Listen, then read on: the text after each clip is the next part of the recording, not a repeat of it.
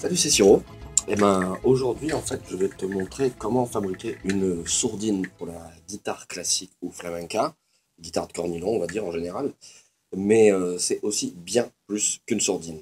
Donc le problème de la guitare classique, euh, flamenca, folk, de la guitare euh, acoustique on va dire en général, c'est que si on veut s'entraîner la nuit, et euh, qu'on est dans un environnement où il y a d'autres personnes ou des voisins, ça risque de faire un peu de bruit. La guitare électrique, en fait, quand elle n'est pas amplifiée, fait nettement moins de bruit. Donc en fait, pour fabriquer la sourdine, euh, on a besoin d'un petit bout de mousse, comme ceci, on va le couper, celui-là, hein, il est un peu, grand, et d'une paire de ciseaux. Alors l'idée, c'est que le bout de mousse, en fait, doit s'insérer entre la table ici d'harmonie et les cordes, euh, tout en restant en contact avec toutes les cordes.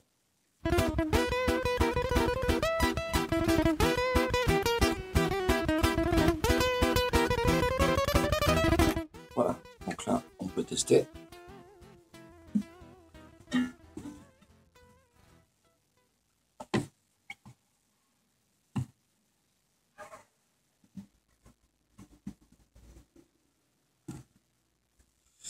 Et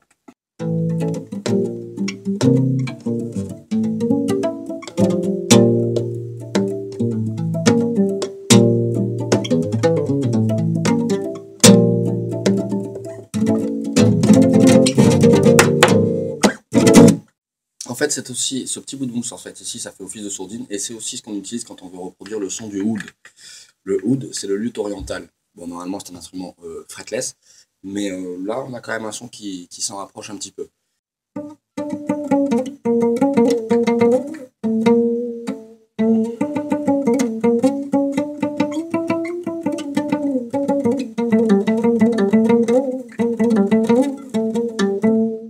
Ce que je fais bien souvent, quand je quand j'exporte mes vidéos, j'extrais l'audio et je le retravaille un petit peu dans Logic Pro.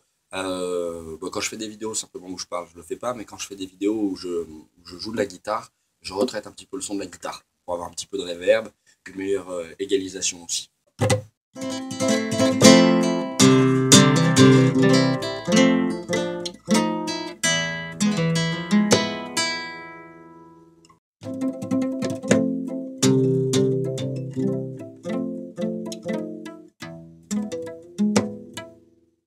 J'en conviens, c'est pas un son euh, superbe, mais ça permet quand même de travailler sans faire trop de bruit.